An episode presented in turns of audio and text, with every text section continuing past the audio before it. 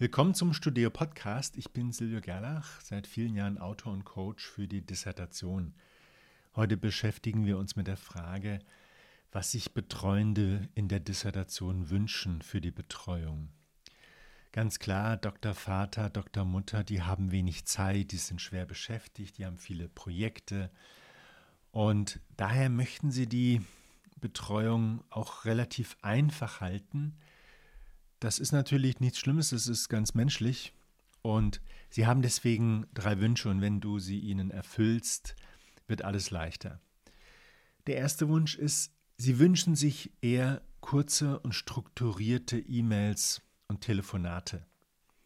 Deswegen solltest du vorher überlegen, ist die E-Mail oder das Gespräch überhaupt nötig?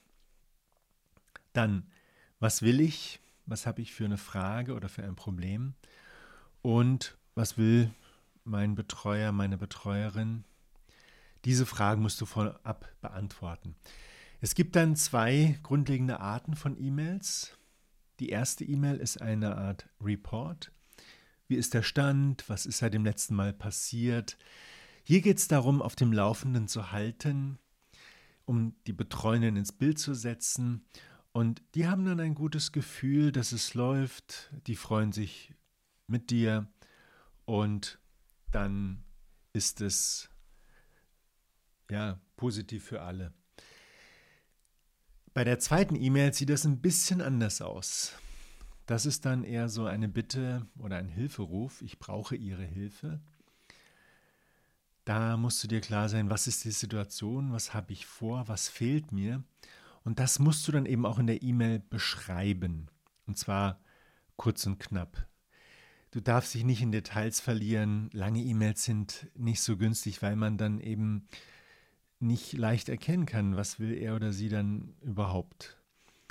Mach es kurz und knapp, lade das Problem nicht einfach ab, beschreibe es nicht in all den schillerndsten Farben. Bitte einfach um Hilfe, um einen Termin. Das unterstreicht die Wertschätzung, ja, nach dem Motto, Sie sind fit in dem Fach, Sie können mir sicher helfen und ich brauche unbedingt Ihre Hilfe. Dann gibt es einen Terminvorschlag mit einem Ziel und dann sollte dem Treffen oder dem Telefonat nichts im Wege stehen. Der zweite Wunsch, den die Betreuenden haben, sind einfach Erfolgsmeldungen. Sie lieben es, wenn die Dinge vorangehen. Wer liebt es nicht? Also gute Zwischenergebnisse, machen auch ihnen Freude.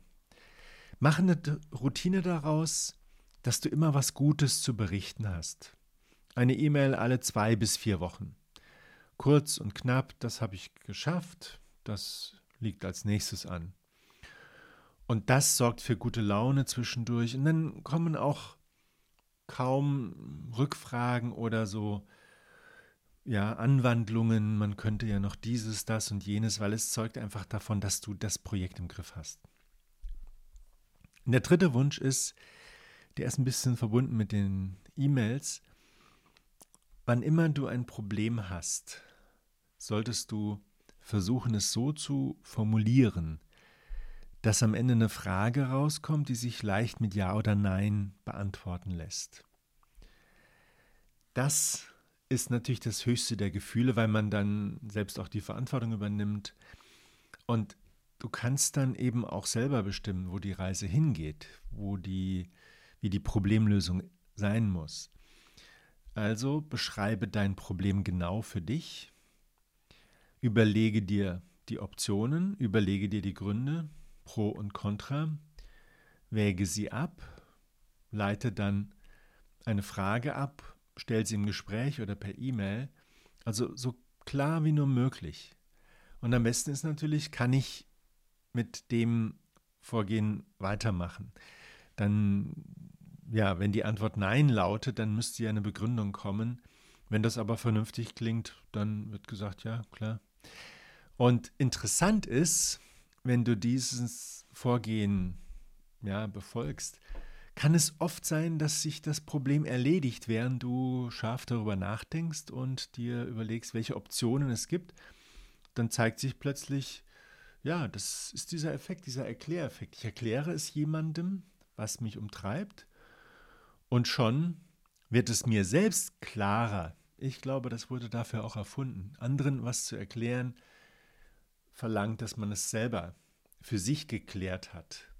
Und das ist natürlich optimal, wenn du dann nicht die Energie verschwenden musst, deine eigene und die von den anderen, wenn das Problem relativ leicht lösbar ist.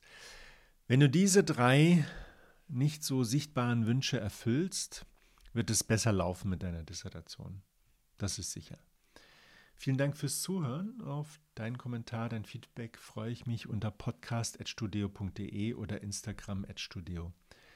Gutes Gelingen bei der Dissertation und bis bald.